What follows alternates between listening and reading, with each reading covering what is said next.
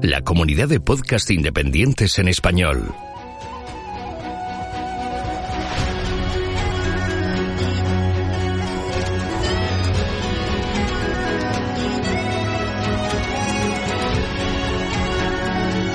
Estás escuchando Geocastaway, el podcast de geología y ciencias de la Tierra.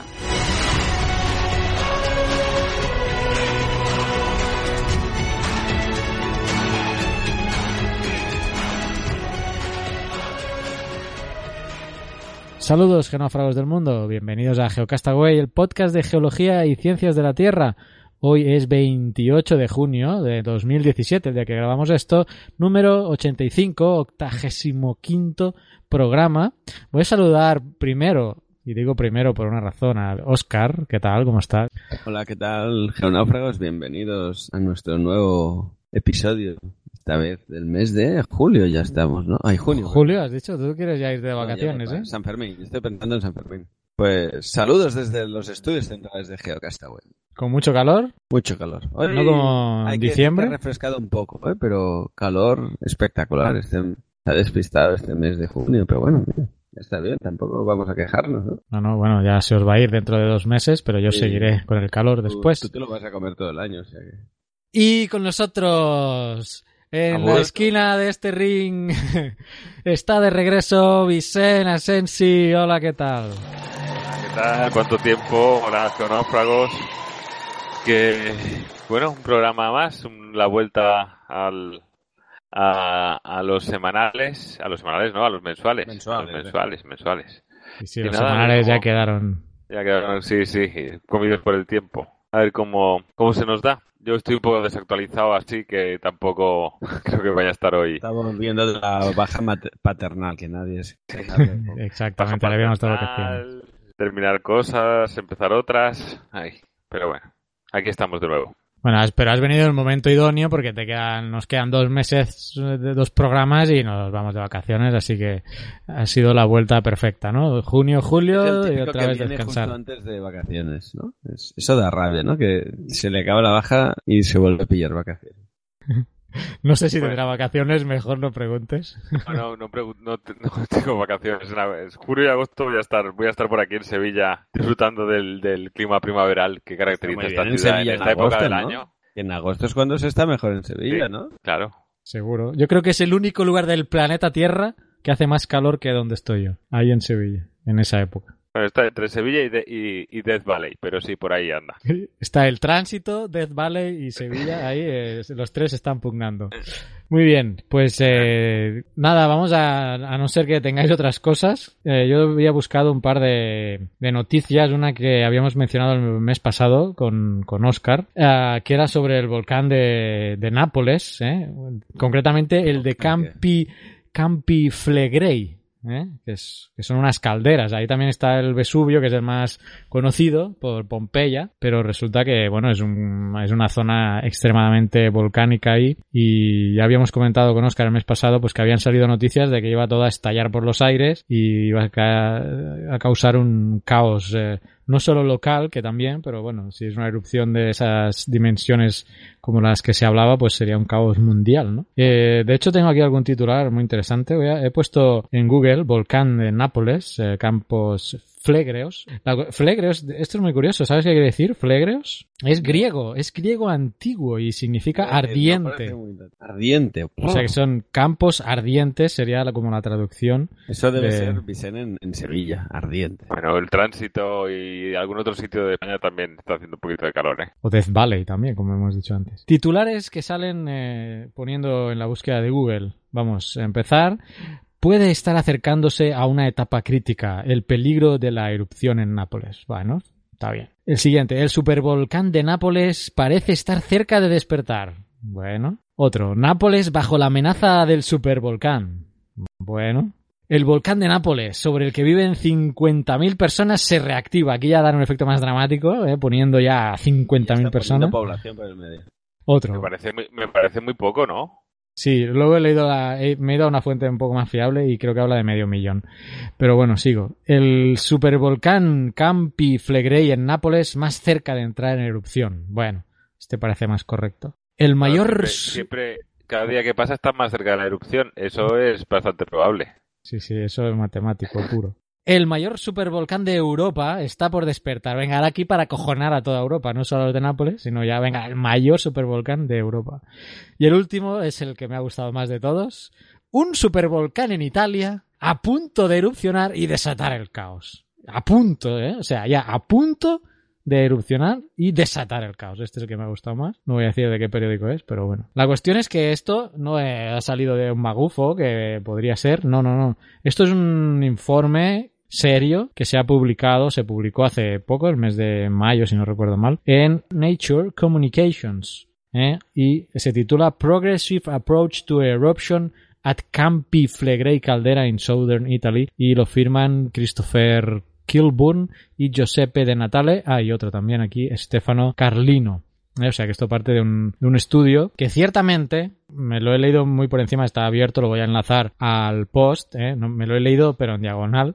Eh, básicamente ha sido el abstract y las conclusiones y las figuritas que son muy bonitas y han podido medir efectivamente. Estudio en profundidad del estudio realizado. De sí, bueno, estudio en diagonal es suficiente para lo que quiero exponer, que es que se está realmente del estudio de, de todo este complejo caldérico, se ha llegado a obtener datos de que está habiendo una presurización de la cámara magmática, o sea que están, se está inyectando magma y ha producido un aumento de toda esa zona caldérica de los Campi Flegrei de aproximadamente 3 metros desde 1950, ¿vale? Es el resumen de como 12 páginas. Entonces sí que, bueno, aparte tienen información de datos de sismicidad, obviamente, microsismicidad, mucha no sentida, pero eh, pues este estudio sí respalda que está habiendo una inyección de magma y que desde esa década de los 50 pues se está produciendo un, una elevación producto de ese aumento de presión digamos cortical claro de ahí a decir como el último titular eh, sí el último titular que decía pues que un supervolcán en Italia a punto de erupcionar y desatar el caos pues de ahí de lo que acabo de comentaros a este titular pues es eh, una distancia enorme, ¿vale? En cualquier caso, es una zona volcánica activa, muy activa. Tenemos los antecedentes del Vesubio que os decía. de hecho, el Vesubio entró en erupción eh, en, el siglo XX. ¿eh? eh eso, eso, geológicamente hablando, es nada. Y bueno, mm, que obviamente la gente tiene que estar preparada y atenta y los científicos están monitoreando este tema, pues parece, parece obvio, ¿no? Sí, ¿no? Que lo de inminente igual es por la escala geológica, ¿no? A menos un millón de años es ya. Pues sí, claro, pero por la fuente no, no, la fuente que lo ha citado no, no era una fuente geológica, eh, por lo que deduzco que para ellos eh, inminente significa una década o menos. Pasado mañana. yo, creo, yo creo que para ellos inminente es menos de una década. Sí, sí, he sido generoso, pero bueno, la cuestión es que tendrían que estar ya, mm, bueno, todo el mundo acojonado en, en Nápoles. ¿eh? No sé si conocéis a alguien por la zona, pero sería de, de empezar a, hacer las maletas. avisar. Yo sí que tengo algún conocido por ahí. Ah, pues eh, no sé, han salido durante este año, a raíz también de los remotos que hubo, en la, bueno, que están habiendo de hecho en la zona del centro de Italia y tal, lo, incluso diría que en algún sitio lo he visto relacionado. Mm, han salido muchas veces noticias del campo este que estaba en, a punto de estallar, ¿no? De un supervolcán. Me fiaría del estudio en diagonal que has leído, que no parece que sea tan, tan inminente. Y en todo caso, decir eso es una zona activa, ¿no? Y es normal que haya actividad volcánica. Bueno, en realidad el estudio no menciona un periodo de tiempo ni una probabilidad, solo se centra en la evidencia de que como que se está, pues está reactivando. Está ¿no? La cámara magmática y... Efectivamente. Bueno, pues ahí está. Os voy a enlazar el artículo original, ¿vale? al post para los que pues, os, interese más el tema, pues lo, lo podáis leer ahí. Lo que sí puedo deciros, algún dato más concreto pues, sobre esta zona caldérica, pues que se formó hace alrededor de 39.000 años en una explosión pues eh, que causó en esa época a pequeño, bueno, un pequeño cambio climático, ¿no? Tengo, tenemos también los antecedentes aquí, incluso en El Salvador, de la caldera de, Ilopango, que, bueno, estos tipos de erupciones de caldera, pues, eyectan mucho gas y ceniza al, a la atmósfera y eso, pues, tapa los rayos de, de, la luz del sol y pueden crear cambios, eh, eh, climáticos, ¿no? Y también, pues esa, esta erupción que, de la que os estoy hablando fue la erupción más grande registrada en Europa en los últimos 200.000 años. ¿eh? Así que bueno, no es, eh, no es una cosa No pequeña. cosa. La erupción del Vesubio, que os decía que había sido en el siglo XX, fue en el año concretamente 1944, ¿vale? O sea que ya estaba la zona bastante urbanizada y, y de hecho hay una foto en uno de los artículos que estoy leyendo, que este concretamente es de la BBC, que muestra una imagen del 1944 de la erupción y bueno, es, eh, menciona en el pie además que pues causó destrozos en varias ciudades, porque bueno, la columna eruptiva que se ve es bastante grande y me imagino que, que llegaría a, a zonas urbanizadas. Así que bueno, ya sabéis, si vivís cerca de Nápoles, bueno, no es que os tengáis que acojonar o que tenga que entrar en erupción, pero que sí, que sepáis que según un estudio científico, la zona se está cargando de, bueno, está aumentando la, la presión debido a una inyección de magma, ¿vale? Otro día tenemos que hablar quizá de la de Yellowstone, que eso también ha dado para, hasta para hacer películas a mansalvo. Otra noticia. Esta podría ir al momento magufo, pero bueno, me la he encontrado ahora re- revisando mi feed de noticias ¿eh? y resulta que en un post de, de astrométrico eh, el título era La NASA anunciará el hallazgo, el hallazgo de vida extraterrestre.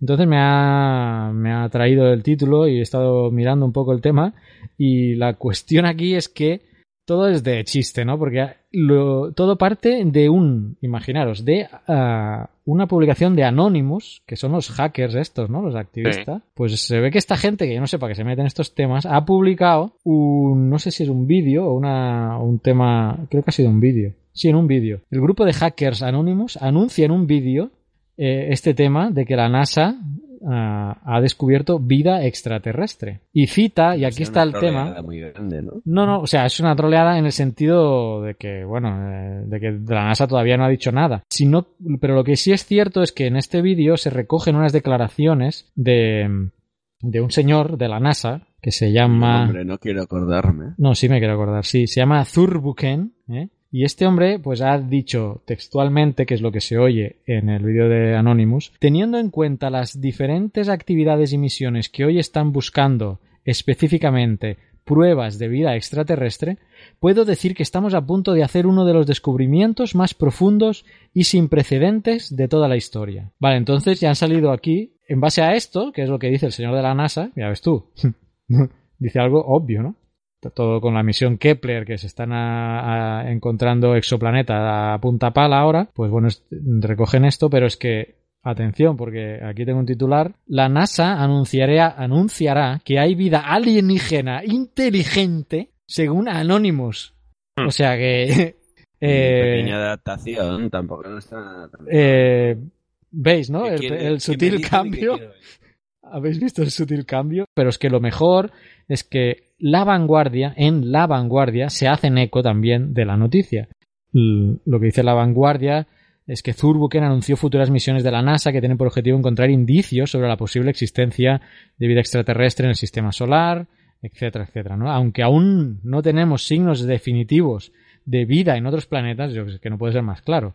Nuestra investigación está haciendo progresos remarcables.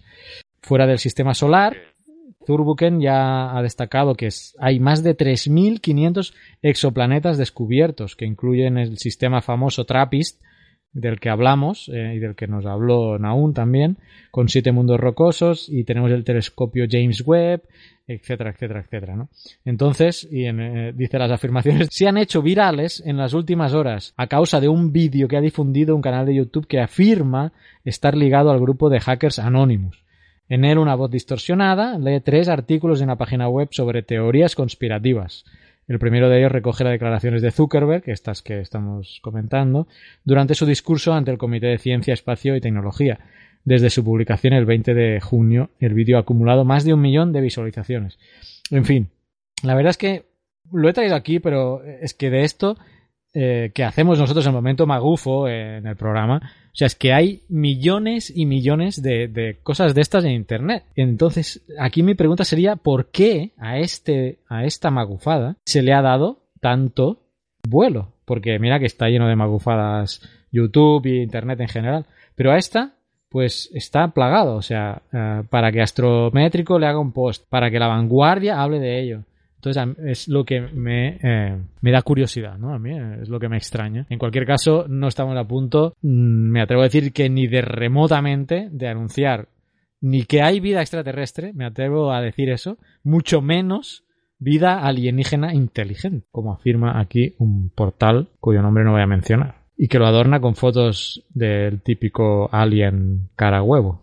De Expediente X. De Expediente X, exactamente. Pensando en Expediente X ahora mismo. Pues yo creo que es una Pues- noticia que cada X tiempo eso vende, ¿no? El, el hombre este de la NASA seguramente para poder justificar también sus estudios y todo eso y, y recabar eh, financiación tiene que decir eso y cuanto más invierte más cerca se estará eso es también entiendo yo más más fácil será Eso es obvio también. Eso también Cuanto más cajón. busque, más probabilidad de encontrar. Claro, pues que el señor Pero- no ha dicho nada. o Claro, sea, le- pero les ha faltado decir, les ha faltado decir, eh, se está muy cerca de encontrar vida inteligente alienígena y no seremos nosotros. Les ha faltado decir eso.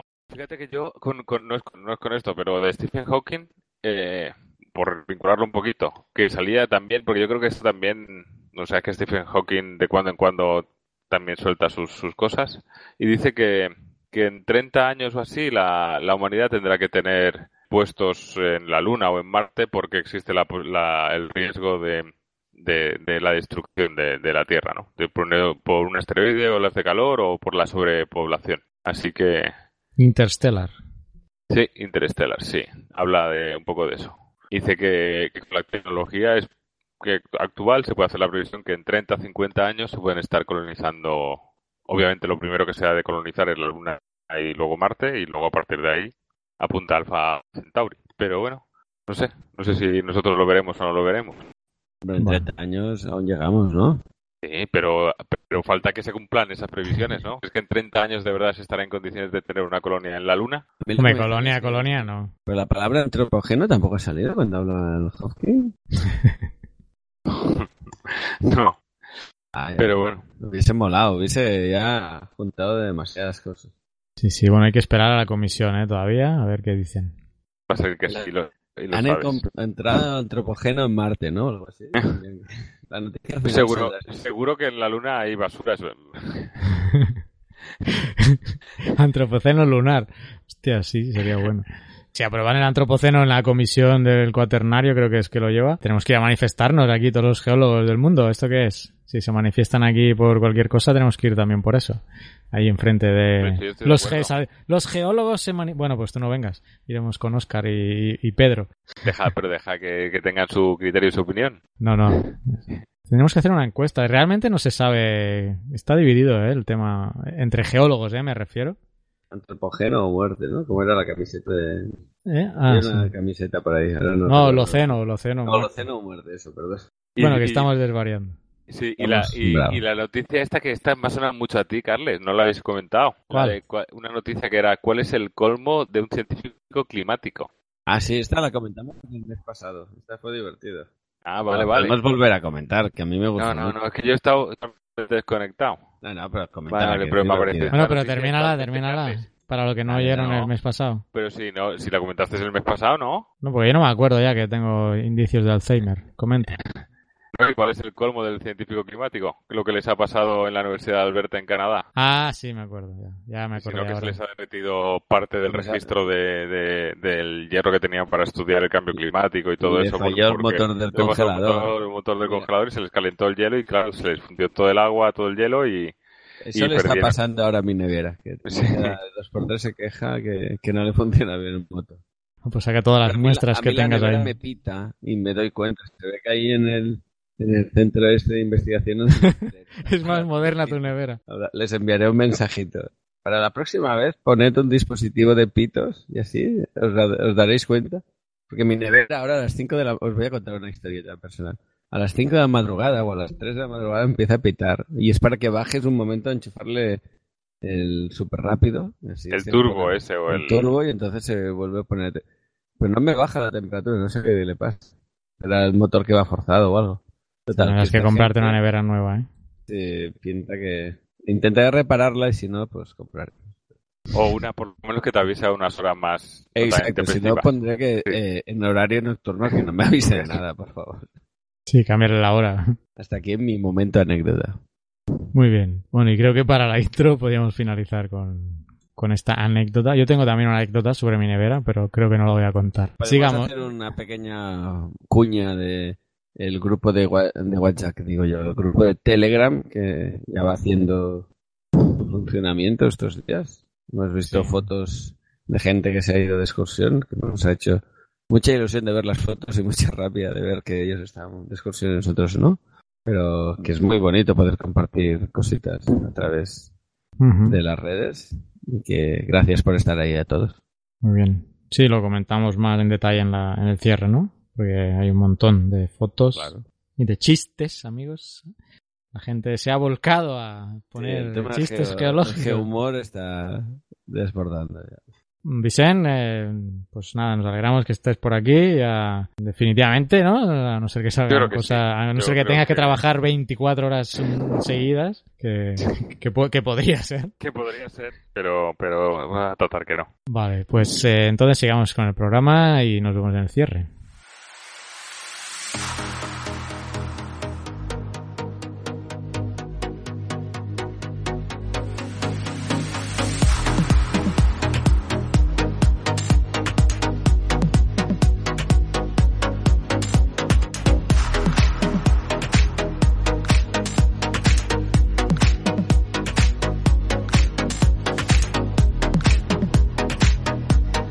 Estás escuchando Geocastaway, el podcast de geología y ciencias de la Tierra.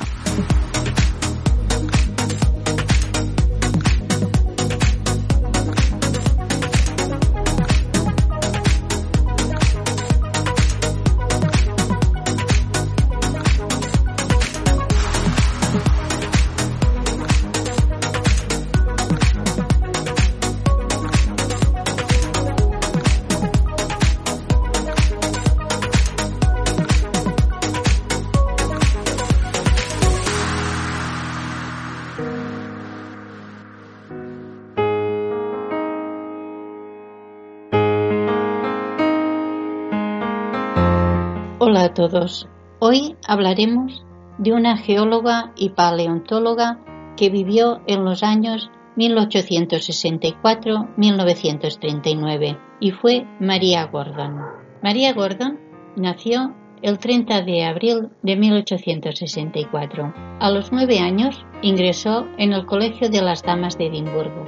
A los 18 se trasladó a Londres a estudiar música en la Royal Academy of Music. Allí estudió el piano, llegando a ser una pianista prometedora, pero su interés por la naturaleza se impuso y se decidió por una carrera de ciencias. Lo consiguió en la Universidad de Londres en 1893 y fue la primera en obtener un doctorado por la Universidad de Múnich en 1900.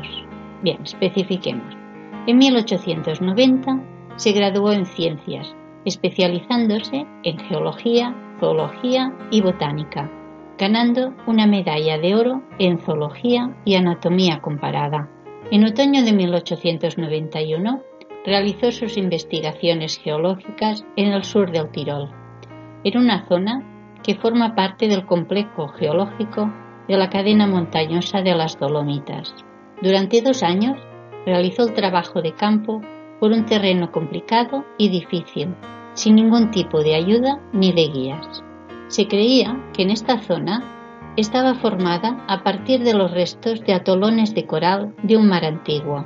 María Gordon desafió esta idea con su teoría de la torsión en la corteza, según la cual las montañas se habrían formado por el empuje, torsión y plegamiento de la corteza terrestre.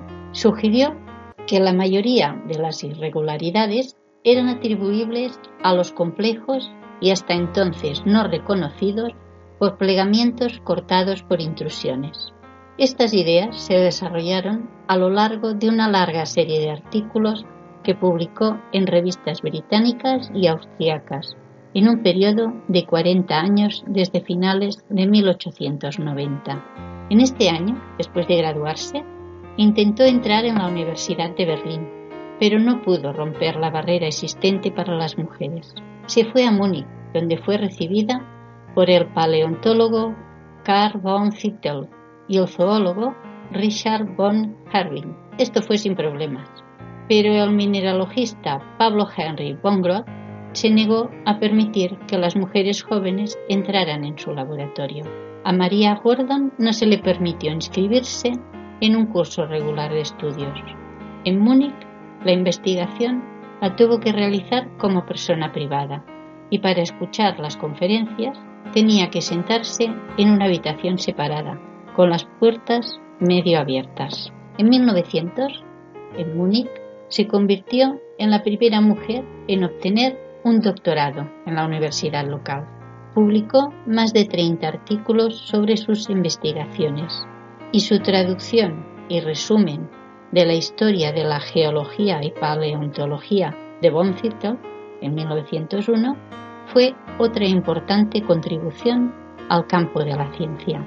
Fue la geóloga más productiva del siglo XIX. Bien, espero que os haya gustado y hasta la próxima. Adiós.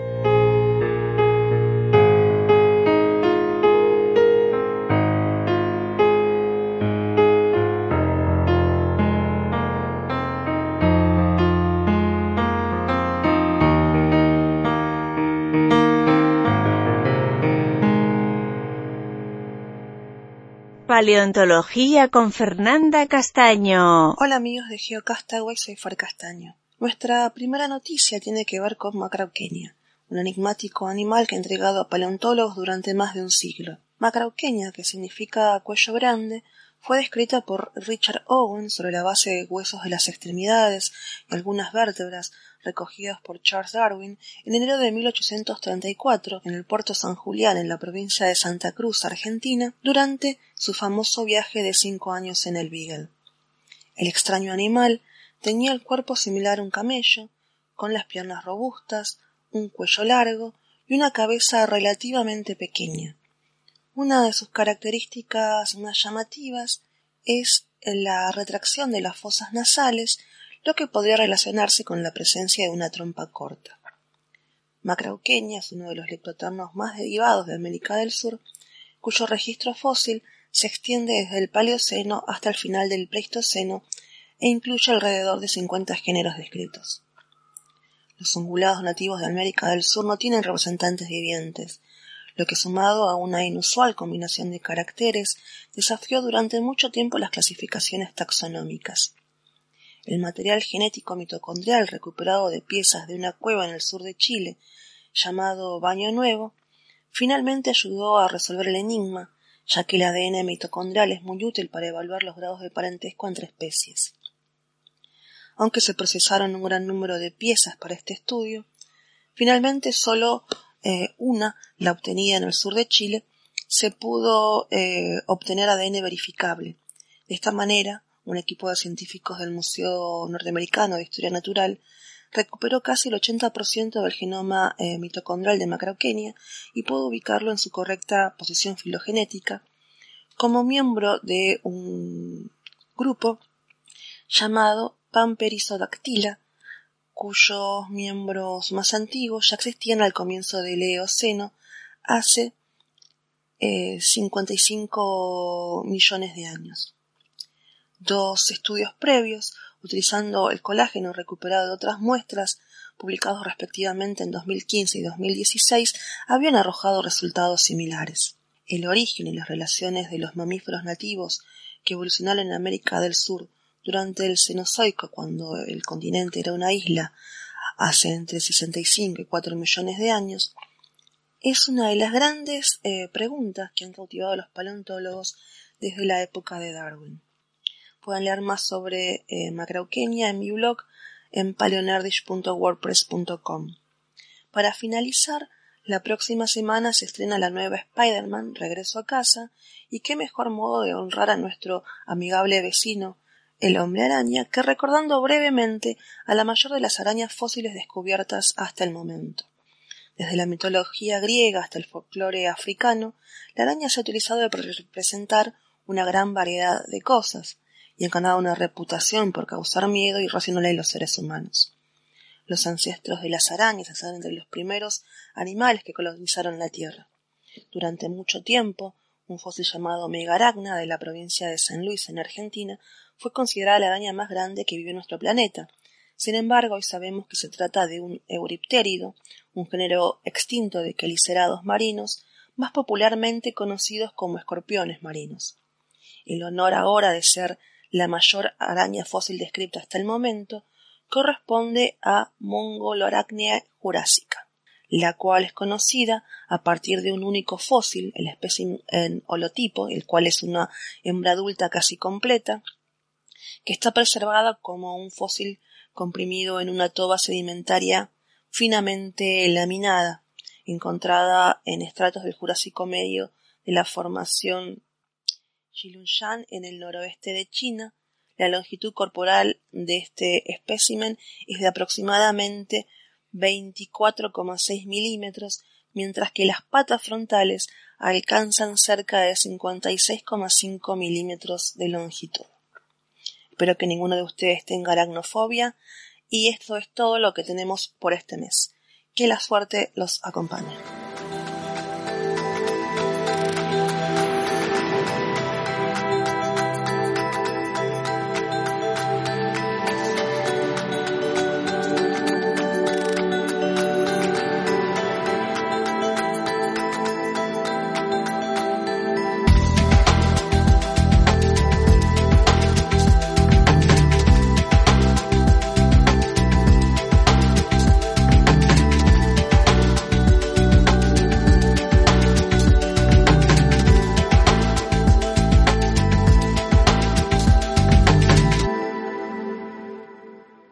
Exploración espacial por Naum Chazarra. Hola a todos. El Curiosity ha recorrido 377 metros sobre la superficie de Marte a lo largo de todo el mes de junio. El pasado día 8, concretamente, comenzó a usar un nuevo software de control de las ruedas que ha sido probado en nuestro planeta durante 18 meses a fin de reducir el daño que éstas estaban sufriendo.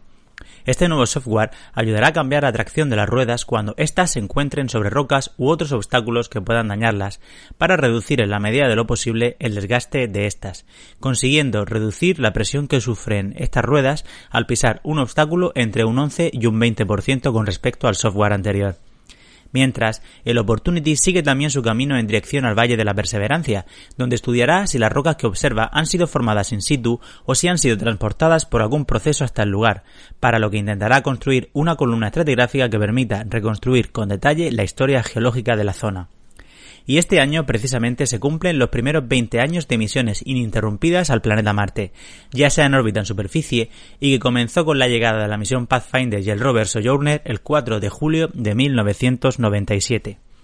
Un poco más lejos, nos vamos hacia el cinturón de Kuiper, esa zona del sistema solar que se extiende más allá de la órbita de Neptuno y que se parece al cinturón de asteroides, solo que está compuesta por cuerpos formados por distintos hielos y que contiene muchos más objetos que el propio cinturón de asteroides.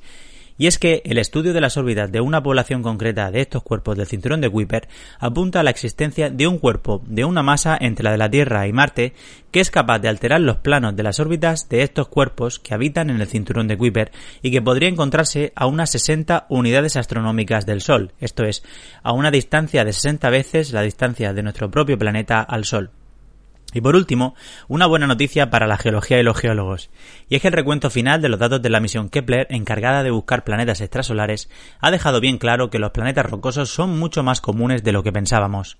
Hasta que llegó esta misión, la mayoría de planetas descubiertos tenían tamaños superiores a los de Neptuno, debido principalmente a la menor sensibilidad de los instrumentos usados y al menor tiempo de observación, pero la Kepler podía estudiar simultáneamente 200.000 estrellas de manera continua, contribuyendo al descubrimiento de planetas del tamaño del nuestro mediante la técnica del tránsito, que detecta pequeñas oscilaciones en el brillo de las estrellas provocadas por el paso de un planeta por delante de estas desde nuestro punto de vista.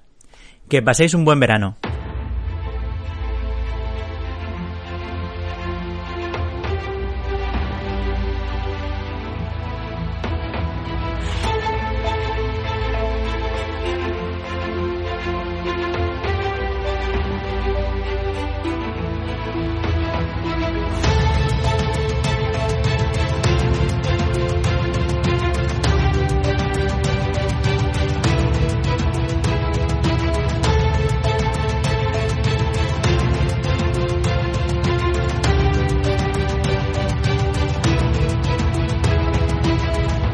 Petrología y Geoquímica por Pedro Castiñeiras. Este mes os voy a hablar de tres noticias que me han llamado la atención.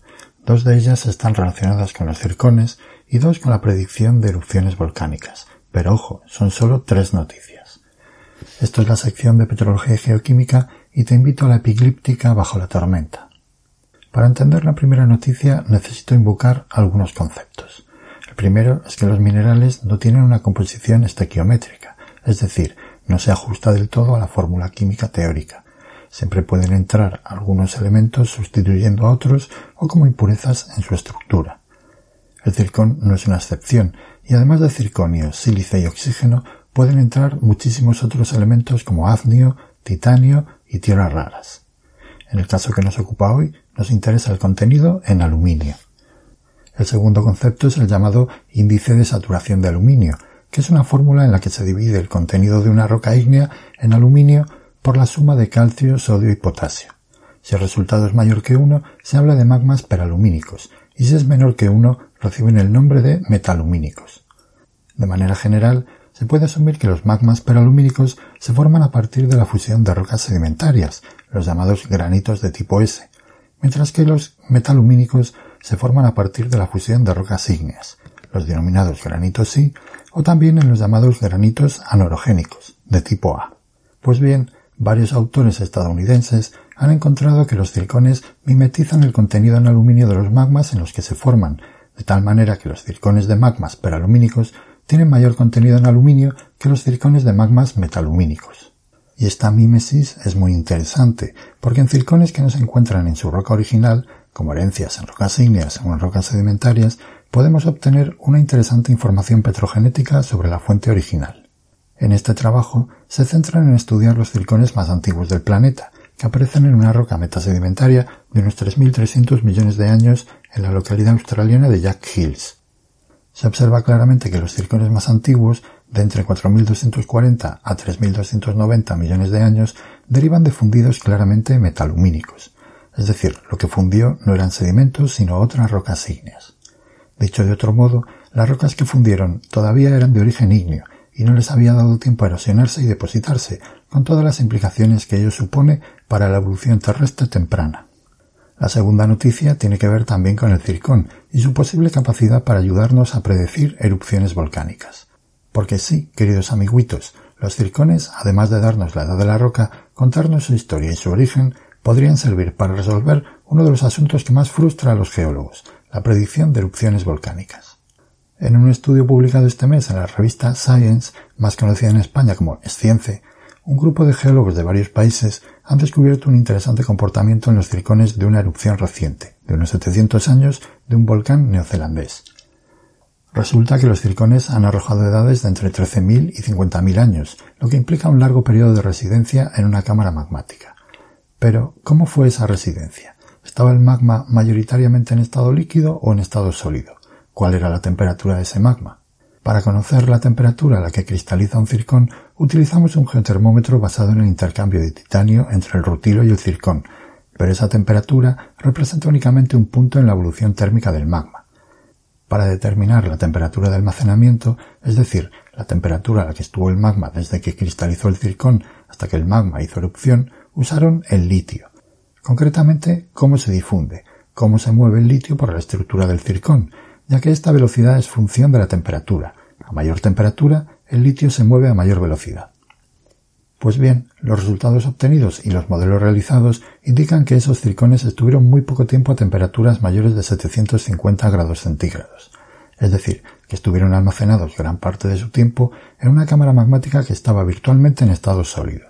De esta manera, la erupción se produjo con la entrada de nuevo material caliente, que de paso extrajo parte de esos circones. Este mecanismo ya se conocía porque son muy evidentes las muestras de mezcla de magmas en las rocas volcánicas, pero es la primera vez que se modeliza de esta manera y representa un importante avance a la hora de entender cómo funcionan los volcanes y las cámaras magmáticas que los alimentan. La última noticia que os traigo también está relacionada con la predicción de erupciones volcánicas y la he sacado de un artículo recientemente aceptado en la revista Chemical Geology. Además, el primer autor, Antonio Álvarez Valero, es colega mío. Antonio y un montón de autores más han hecho un descubrimiento realmente importante que estoy seguro de que traerá bastante cola. han estudiado el contenido en el isótopo de helio 3 en olivinos de la última erupción submarina del Hierro y los han comparado con el contenido del mismo elemento en corales cercanos a la erupción. Pues resulta que los corales empezaron a almacenar helio 3 unos meses antes de que comenzase la actividad sísmica previa a la erupción. Este helio 3 procede de la actividad magmática. De hecho, su abundancia se suele utilizar para justificar la existencia de plumas mantélicas, aunque como veis aparece en cualquier tipo de manto. Y esta es la primera vez que se demuestra que los corales son capaces de incorporarlo a sus esqueletos. La información que nos puede proporcionar este tipo de estudios no solamente nos servirá para caracterizar pasadas erupciones, sino también para monitorizar volcanes submarinos que puedan hacer erupción en el futuro. Sin duda, se trata de un novedoso e importante avance en este sentido. Como siempre, os dejo enlaces con las noticias en la web de Geocastaway y nos volvemos a escuchar el mes que viene.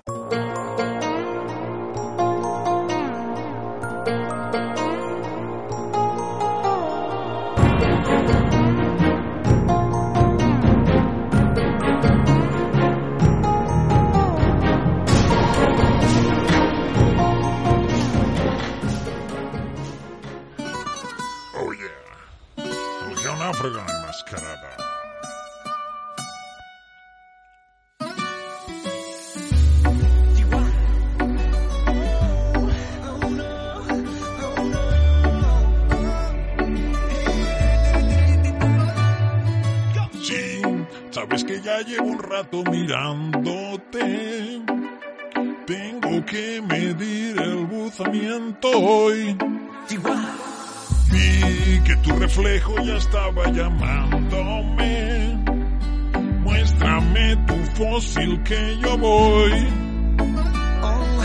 Tú, tú eres el imán y yo soy el metal. Me voy acercando y voy armando el plan. Solo con pensarlo se acelera el pulso. Ya, ya me está gustando más de lo normal. Todos mis sentidos van pidiendo más. Esto hay que tomarlo sin ningún apuro. Des despacito. Quiero medir tu estrato despacito. Deja que te diga cosas bien cerquita para que te acuerdes antes de tu erosión. Despacito. Quiero encontrar iridio despacito. Fijar el ángulo de inclinación y hacer de tu capa todo un artículo. Quiero ver tus borros de cerca, quiero tocar tus fallas, quiero que le enseñes a mi lupa tus mejores pliegues. Déjame sobrepasar tus discontinuidades hasta provocar un sismo y que vea tu roca madre.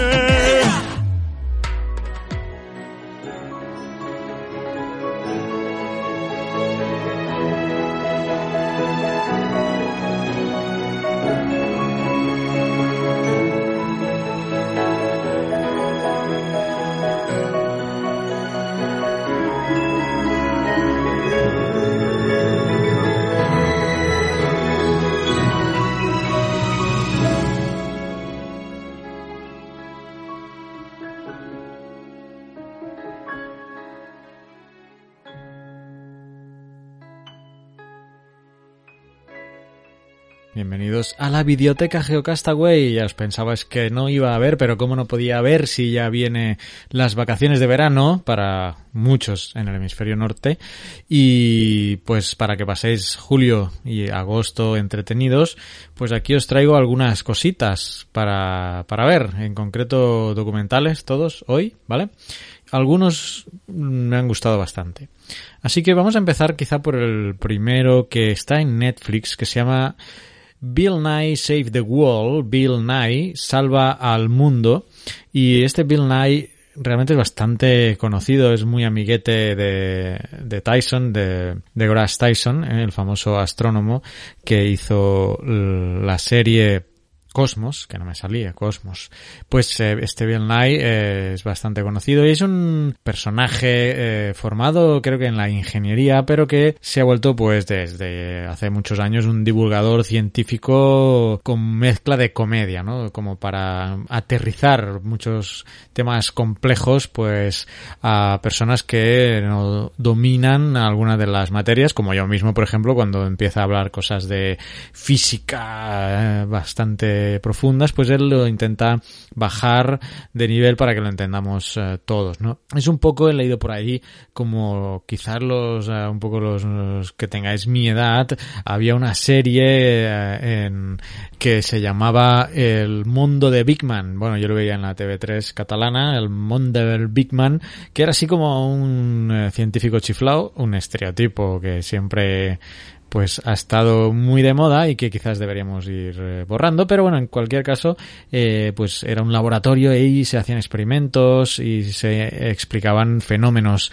eh, de la naturaleza explicados de una forma, de una forma científica. Bueno, este Bill Nye pues va un poco por este camino y ahora en 2017, este año, se ha estrenado esta serie Bill Nye Salva al Mundo, un título quizá un poco pretencioso, en el que pues tenemos dos temporadas, de hecho, de hecho, hecho, en Netflix está la temporada 1 que consta de 13 episodios y he visto que ya han empezado la temporada 2 y se ha emitido el primero de la segunda temporada. Yo he visto los dos primeros. El primero es sobre el cambio climático y el segundo es sobre la medicina alternativa. Y esta es un poco la tónica de esta serie. ¿eh? Duran los capítulos una media hora y muchos de ellos se trata de coger eh, magufadas, ¿eh? un poco momento magufo, y eh, intentar explicarlas, ¿vale? Eh, por aquí estoy viendo que algunos de los próximos capítulos eh, sobre los, eh, los alimentos modificados genéticamente, también tenemos aquí las invasiones marcianas, tenemos aquí visto los chemtrails, estas marcas que dejan los aviones, entonces veo que va cogiendo un poco de creencias y magufadas, pero atención porque también no todos son alabanzas y concretamente hay un capítulo que no lo he visto, es el episodio 9 que se llama The Sexual Spectrum en el que aparecer habla de la sexualidad y eh, ha tenido bastante controversia. Entonces no lo he visto, no puedo hablar con criterio, pero eh, he visto alguna crítica a, a este concreto, a este capítulo en específico, pero a la serie en el sentido de que intenta adoctrinar y, formar ideas, pues eh, eso, adoctrinando, ¿no? No sé hasta qué punto yo en los dos primeros capítulos no no he visto esa, esa adoctrinación, ya que se tratan de realizar experimentos científicos, ¿no? Y mostrar evidencias. No sé si más adelante algún capítulo pues puede entrar en alguna controversia. Una parte de los capítulos sí se monta un panel con tres o cuatro personas y cada uno pone ahí su, su opinión y hay algunas que concuerdan con las del propio Bill, otras no, pero bueno, en general pues es un panel, ¿no? Hay diferentes opiniones, pero lo que se trata de manera objetiva, pues a mí en al menos en estos dos capítulos que he visto, repito, pues no me ha parecido eh, nada incorrecto o nada que pretenda ser de adoctrinamiento. Así que esta um, Bill Nye Salva al Mundo está en Netflix, en, español traducida, o sea que no está en inglés. Y nada, ya me diréis, eh, yo solo llevo dos capítulos y pues ya me diréis si esas opiniones en contra pues son merecidas o no. Yo también pues seguiré viendo la serie y también quizá más adelante en otra biblioteca pues me centro un poco más. Os dejo con no sé si es tráiler o qué, pero bueno, alguna algún audio sobre alguno de los eh, eventos o capítulos o experimentos que se hacen en, en esta serie.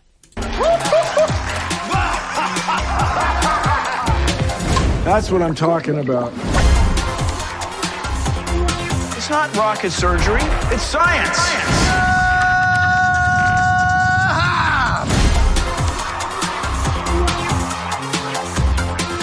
Don't want to get too sciencey. No, get sciencey. That's my jam.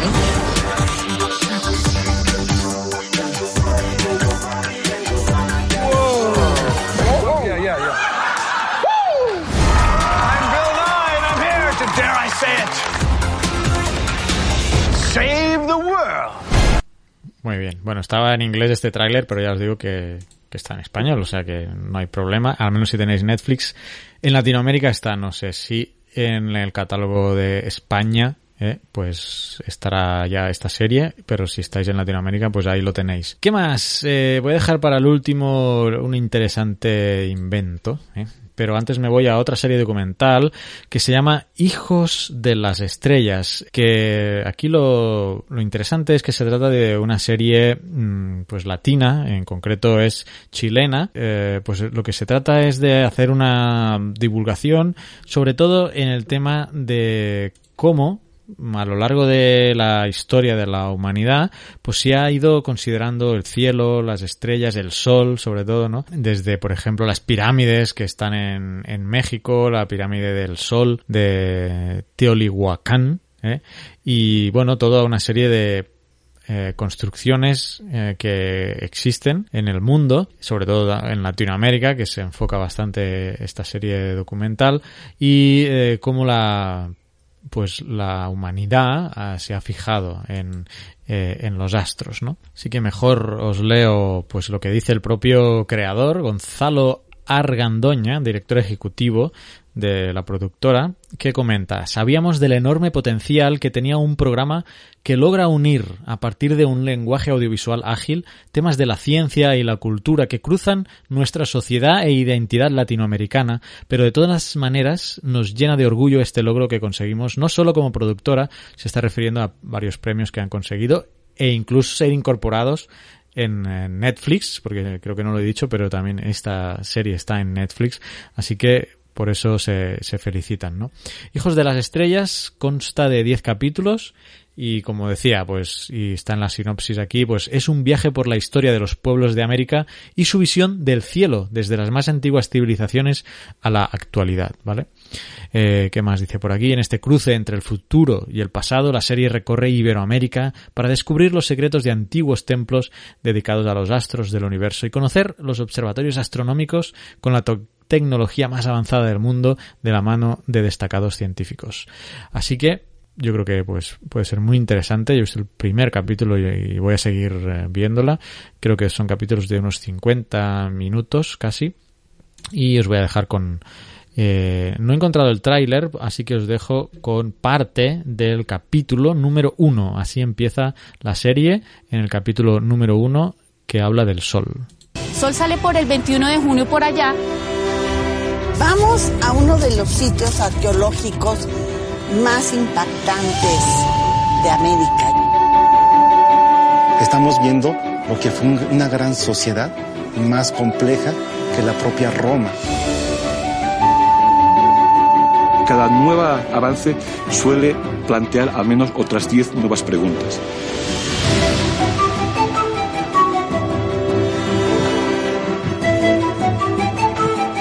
Se levanta las manos con mucha fe, ¿no?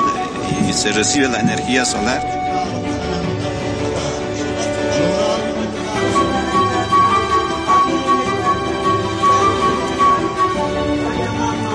El conocer de las estrellas, el conocer de, de los astros, el conocimiento, pues es una gratificación a la curiosidad. Perfecto, este Hijos de las Estrellas, también os lo recomiendo mucho. Y el tercero y último que de los que os voy a hablar es un documental que, o sea, no lo he visto, ¿vale? Se llama The Ocean Cleanup, pero he visto la presentación que su fundador, eh, Boyan Slat, ha hecho para, para presentar este proyecto. Y a ver si me explico mejor. Resulta que hay un chico que hace cuatro años, cuando tenía unos 19, si no recuerdo mal, que se llama Boyan Slat, que es holandés, tuvo una idea para limpiar los océanos. Sabéis que pues hay una gran cantidad de basura en los océanos que están contaminando eh, el planeta y eh, como él expone en esta presentación que está en YouTube y que os voy a dejar enlazado, pues él habla de que eh, esta basura que llega es muy difícil que desaparezca, ¿no? Y que toda la esperanza o todo lo que le habían dicho a él eh, es que la única forma para mejorar la contaminación del plástico es no virtiendo más, porque era muy difícil limpiar toda esa gran cantidad. Entonces, este chico, que en ese momento tenía 19 años, y partiendo de la idea de que él creía posible una limpieza del océano, pues empezó este proyecto que se llama The Ocean Cleanup o la limpieza del océano. Y empezó a hacer una campaña de crowdfunding, recaudó bastante dinero y empezó así su proyecto. Ahora, que tiene 24, 23, 24 años, el mes pasado, estoy hablando de mayo de 2017, o sea, es reciente, está la presentación que, de la que os estoy hablando, que dura una media hora, y que aunque no he visto el documental porque no lo no está en Netflix y no lo he podido eh, encontrar en, en, otras plataformas para, para verlo entonces él explica aquí todo el proyecto. Y la idea es bastante sencilla es como una barrera que se mueve libremente por el océano y va capturando todo ese eh, plástico eh, que llega a él. Ahí lo explica pues cómo se desplaza a una velocidad menor que la corriente oceánica para ir poder, poder capturar eh, ese plástico con unas eh, anclas y bueno, es un poco más específico. Es una presentación, digamos, tipo Apple, ¿no? muy, muy bien cuidada, muy bonita, con sus pantallas, sus presentaciones, sus animaciones, una demostración práctica. Os voy a dejar el enlace porque esta es una presentación del propio proyecto desde de la página de YouTube de hecho, de, Ocean Cleanup, y, ahí lo podréis ver.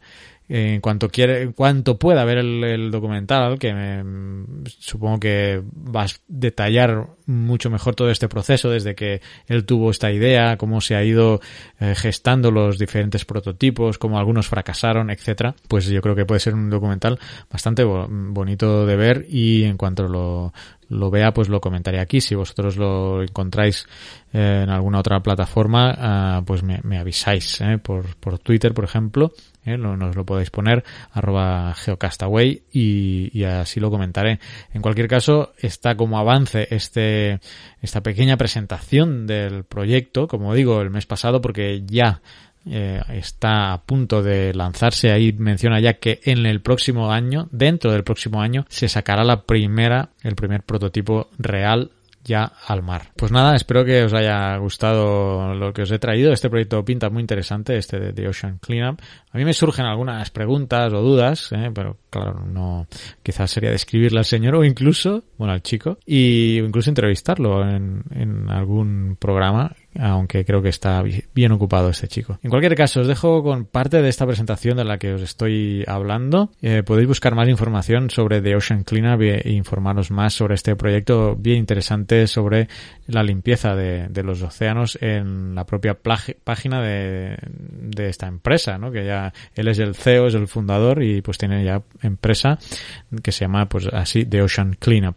Os dejo con parte de la presentación, concretamente pues la eh, parte del, del inicio. What if there were an even better way to clean the oceans? For the past two years, we've been working on something that will make that possible. What we're about to show you looks like nothing you've seen before, and I'm so glad we can finally share it with you here tonight. But before we get to the answer, let's go back and ask ourselves why it is so important that we succeed in ridding the oceans of plastic. So there are five areas in the world where ocean currents concentrate the plastic, and the largest one of these accumulations is the, uh, the infamous Great Pacific Garbage Patch, which is the one halfway between Hawaii and California. Bueno, habéis visto, aquí está hablando, esto sí está en inglés, ¿eh? el documental, o sea, la presentación, no sé si está en, en español, estoy viendo ahora los subtítulos, no, no está, solo Solo en inglés, por lo que veo aquí. Sí. Te estaba diciendo aquí que hay cinco lugares de acumulación en el planeta Tierra donde las corrientes oceánicas, pues eso, acumulan eh, la, los plásticos y que uno estaba enfrente de las costas de California, aguas adentro, en la zona entre Hawái, digamos, y, California. Y ahí es donde se van a centrar en esos puntos a colocar su, su invento. Así que nada más, eh, estas son las recomendaciones que os traigo para el mes de julio.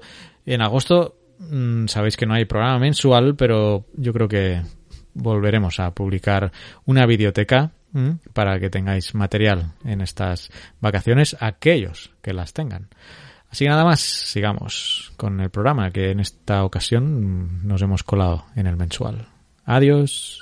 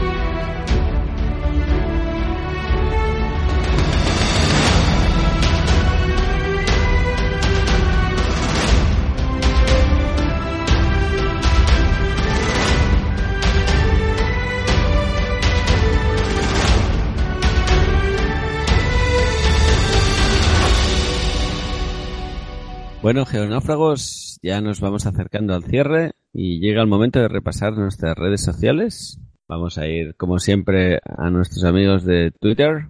Tenemos 3.275 seguidores. Podéis. Últimamente estamos titulando un poquito menos porque Oscar tiene problemas con, con su aplicación de Twitter en el móvil, pero en breve lo, lo arreglamos y volverá a estar ahí presente. Nuestros amigos de Facebook, patrocinados por Max Zuckerberg, tiene 1087 likes. A, a 1087 personas les ha gustado Geocastaway en Facebook. Tenemos Google Plus, sí. Aún sigue ahí, no hay manera que la detecte. Ay, que la de... Bueno, ya, ya te dije qué pasaba con Google Plus, no me crees todavía. La cosa se va a animar. Preparadas porque esto va a despegar. Pues tenemos 50 seguidores, cosa que no está nada mal. Luego, ¿qué más? Tenemos nuestras pequeñas redes sociales, tenemos nuestro canal de Telegram, que nos lo pasamos muy bien. Tenemos dos, el canal de difusión y el canal de chat. En el canal de chat tenemos 18 personas y en el canal de difusión de Telegram, la última vez que entré, habían unos 31 miembros. Así que este es un pequeño repaso que hemos hecho. Estoy dejando Evox, pero no me había acordado de prepararlo. No, Evox tendremos unos 42 seguidores, más o menos. Creo que estamos por ahí. Eso te lo digo. Te has dejado LinkedIn. Bueno, sí, me he dejado muchas más, pero estamos yendo a las principales. Hombre, que queremos que es nos que sigan las- en LinkedIn es que la gente. todas. Sí, sí, claro. Busca LinkedIn, a ver. No, espera, no. Te digo el de Evox, que tenemos 40. Uy, esto es bastante, ¿no? ¿Cuántos 40. teníamos el mes Yo he pasado? dicho- Yo he dicho 42 normalmente. ¿Qué faltaba? LinkedIn, Telegram, promociona Telegram. No, Telegram ya lo hemos dicho. ¿La has dicho? ¿La dirección la has dicho? Para los que no están suscritos. No, la dirección no la he dicho. T.me era o algo así. T.me barra geocastaway para el canal de difusión de Geocastaway. Y luego tenemos nuestro El chat, ¿no? es t.me Geocastaway podcast, tal cual suena. Que ahí estamos Geocastaway 18. podcast. Somos 18 y podemos ser más. Quien, se, quien le apetezca o le, le interese, pues ahí estaremos. Sí, sí. Que este mes, bueno, hay muchas fotos. Mucho de lo que ha oído a Telegram lo voy a comentar luego, porque creo que tenemos unos comentarios antes, un par. Eh, bueno, tenemos dos comentarios de Marisa, el primero, que maravilloso el podcast del Aidin de Vergeles en, de Granada, que quiere que le pongamos en contacto ya, eh, porque dice que los busca en las redes y le salen dos, y que tienen que aprender de esa teatralización, y que buenísima divulgación, y enhorabuena, enhorabuena para ellos y su profe, y que el mensal súper bien, chistes incluidos y la reforma de la página que les pare- le parece muy bien. Y de Félix Pon, eh, que sobre lo del MIT, eh, el tema es que dicen lo mismo que han dicho los geólogos españoles, lo que quiere indicar el alto nivel que tenemos en España en geología y lo que pasa es que no nos lo creemos, y, pero tendremos grandísimos profesionales y un nivel de conocimiento altísimo. El problema es que como colectivo no pintamos nada y que muchas veces es por nuestra propia culpa. Esto era por lo del castor. que Por el castor, sí. No sé los- estuviste los- al tanto, ¿no? Sí, sí, eran lo mismo que el castor, eh, que, que lo que se había dicho por aquí. Hombre, yo creo que se junta un poco todo, ¿no? Que como colectivo tampoco somos el, el más reivindicativo y el que tenemos más fuerza, pero tampoco tenemos mucha visibilidad, ¿no? Cierto. Bueno, pues me voy al canal de Telegram de Geo... Bueno, al chat. El canal no, el canal es Geocastaway a secas, pero el chat, donde podemos interactuar eh, con todos vosotros, que es Geo- Geocastaway Podcast, ya hemos dicho antes la dirección, pues eh, hubo un intenso debate, bueno, no debate, una intensa acumulación de pruebas sobre quién o dónde hacía más calor y bueno, había imágenes como la antorcha humana, por ejemplo, que nos mandó eh, Félix Cañadas. La antorcha humana se desploma en su última visita a España, por ejemplo. Y bueno, muchas, muchas. Eh, por ejemplo, Darth Vader, que decía, ven al lado oscuro, tenemos sombra. Eh, pues tuvimos un- muchas, mucha interacción sobre ese tema del calor. Luego también del Congreso, en el que estuve aquí en, en San Salvador. Y también chistes geológicos, etcétera, etcétera. Tenemos a Lisi, que nos ha enviado unos audios, porque parece ser que está en el Museo Británico. Me ha parecido eh, Y las fotos parece que son del Museo Británico. Entonces tenía una duda sobre la radioactividad de un contador Geiger, pero lo hemos, eh, no lo hemos podido, bueno, hemos estado buscando, no porque no somos físicos ni químicos, y hay un batiburrillo ahí de unidades de que si Sieverts, que si CPMs, que si no sé qué más hemos encontrado por ahí. El propio RAM que mencionaba él. Entonces, ve que, bueno, sí, un montón. Entonces, vamos a, te lo vamos a averiguar para el mes que viene, el último antes de las vacaciones, ¿eh? Te pondremos tus audios, si no nos dices lo contrario, ¿eh? pondremos tus audios, porque nos lo, has enviado en audio, que es algo que se puede hacer aquí en el chat de Geocastaway, que también pues era una de las cosas que nos, nos, nos gustaba, ¿no? De poder chatear y que enviarais audios y así nosotros, como es este caso, pues planteáis una duda y nosotros lo buscamos, así que pondríamos tu audio el mes que viene y, y pues intentaríamos darte una, una respuesta o una explicación al tema, ¿vale? Me ha gustado mucho, eh, Félix Cañadas nos ha enviado aquí un póster de, parece ser que es una película que dice Trilobit Vampires. Y la imagen aquí es Pero además alucinante. la peli y no, no, Puede no ser- encontramos, ¿eh? Puede ser espectacular. Puede ser espectacular, dice Pedro Castiñeiras aquí eh, que no sale en la IMDB. Así hemos que, no- que, que no- nos dé más información, eh, por favor, Félix. Eh, no sé si más adelante la Clara, no lo veo. Pero bueno, lo- no, no, no, de momento no ha salido nada, pero bueno, lo que decíamos, aparezca o no si es una peli al final, es chulo el cartel con unos trilobites ahí, alguien, Atacando a una persona. Muy bien. Eh, decía que hay chistes geológicos y, por ejemplo, podría terminar con uno que nos envía Lisi, que, por ejemplo, este mismo, hay bastantes chistes. Ahora ya no me tengo ni que esforzar en diseñar mis propios Iba- chistes. Iba a decir eso, que el canal de chat de Telegram está creando un monstruo. Voy a modificar ligeramente el chiste. ¿Qué son 50 químicos y 50 geólogos? A ver, ¿qué son? Científicos. Aunque Sheldon Cooper dice que la geología no es una ciencia, pero bueno. Así que, bueno, yo lo he modificado porque el chiste original es 50 químicos y 50 físicos son científicos. Bueno, señores, terminamos el programa 84, no, 85, octagésimo 85, quinto. Eh, espero que os haya sido de interés. Volveremos el mes que viene con eh, aquí el trío Sacapuntas, los tres. eh, será el último antes de irnos de vacaciones en agosto, aunque supongo que algo en agosto saldrá. Algo Algo. pondremos, ¿no? Sí, o sea, no estaremos eh, vacíos de contenido el mes de agosto. Algo habrá, pero mensual, así, estilo normal, no. Así que gracias, Vicente. Un placer volverte a tener Bueno. por aquí. Y nos vemos el mes que viene si no pasa nada. Yo creo que sí. Eso vamos a tratar de que sea así. Perfecto. Y- Saludos por ahí a la familia. Venga, y por ahí a todo el mundo ven. Exactamente. Oscar eh, también. Saludos Sí, hasta los saludos estudios centrales. ¿eh? Y mira, hoy quería, ya que estamos en el programa octagésimo quinto, quería dar un especial saludo a los amigos de Paciencia la Nostra, que han estado ahí haciendo podcast durante mucho tiempo, un podcast súper bueno, y ahora dicen que lo dejan. Entiendo que se van a dedicar a otras cositas, no, no nos van a dejar huérfanos. Oh, dejan el podcast. podcast, y así que nos echaremos de menos, ¿no? Sí, sí. Hace muchos años que están haciendo podcast. ¿eh?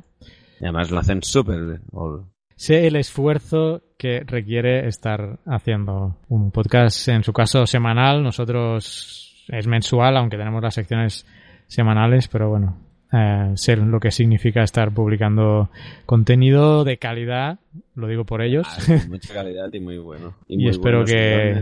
Pues nada, un saludo para ellos y que los seguiremos en sus nuevas andaduras. Ah, por los demás, genófagos del mundo, difundid la palabra geológica, no paséis mucho calor si estáis en el hemisferio norte y no paséis mucho frío si estáis en el hemisferio sur.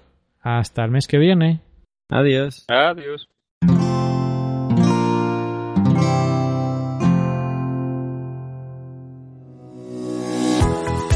El sábado 24 de junio se celebró en Nueva York la final del Call for Pitch organizado por Cuonda, Uni y El Confidencial. Se trataba de un concurso de ideas originales para realizar un podcast y como premio, Wanda produciría la primera temporada completa.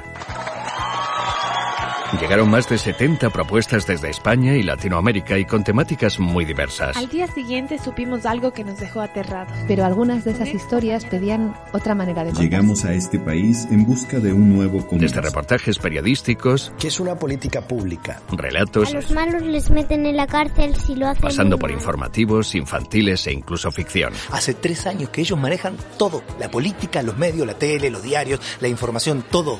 A la final de Nueva York llegaron cinco proyectos y el ganador fue Bitácora. Diego Gemio y Marco Tonizo nos transportarán a nuevas latitudes para conocer las historias de sus habitantes. Esto es Bitácora, un podcast con historias de viaje. Somos Diego Gemio y Marco Tonizo. La aventura está por comenzar. En los tiempos que corre queda todo eso. Te digo que no es poca cosa. Estamos impacientes por escuchar el primer episodio que encontrarás en cuonda.com. También puedes seguirnos en Twitter y en Facebook. Wanda, la comunidad de podcast independientes en español, sigue creciendo.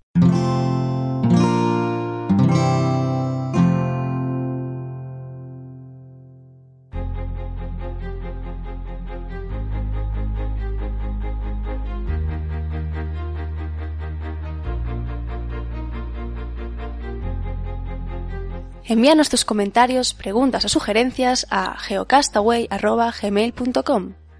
Puedes escribirnos en nuestra web geocastaway.com. Búscanos en Facebook y en Twitter. Y escúchanos también a través de iTunes, Evox o Miro.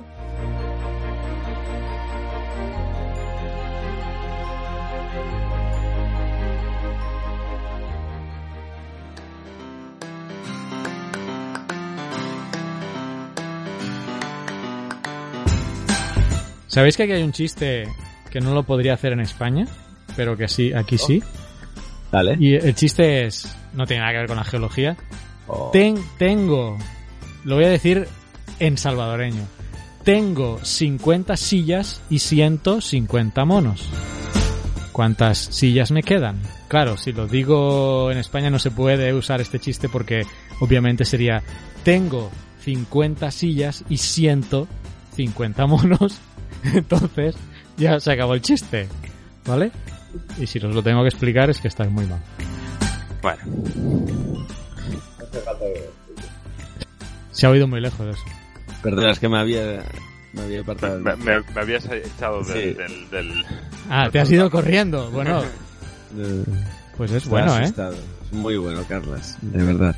Bueno, si conocéis a algún latinoamericano que hable con S y no hable con Cs, pues este ch- chiste, bueno, esta adivinanza la podréis usar. Si no, pues obviadlo porque obviamente para un castellano parlante, pues no, Creo que lo borraré. no va a pillar. De mi M, IMD, ¿De tú? de mi base de datos también. Pero ¿cuál es la respuesta a esa pregunta? A responder. Tengo 50 sillas, tengo 50 sillas y 150 monos. ¿Cuántas sillas me quedan? 50, ¿no? Una, ¿no? ¿No? Ni idea, yo diría... Coño, si tengo 50 sillas y siento a los 50 monos en las sillas, me quedan ninguna silla. Sí, no te queda ninguna silla libre. Siempre. Sillas las tienes igual. ¿no? Bueno, las sillas libres se superentiende, ¿no? ¿Cuántas sillas libres me quedan? Uno por silla. Qué increíble, ¿me estáis discutiendo esto? Sí. Estáis buscándole tres pies al mono. Hombre.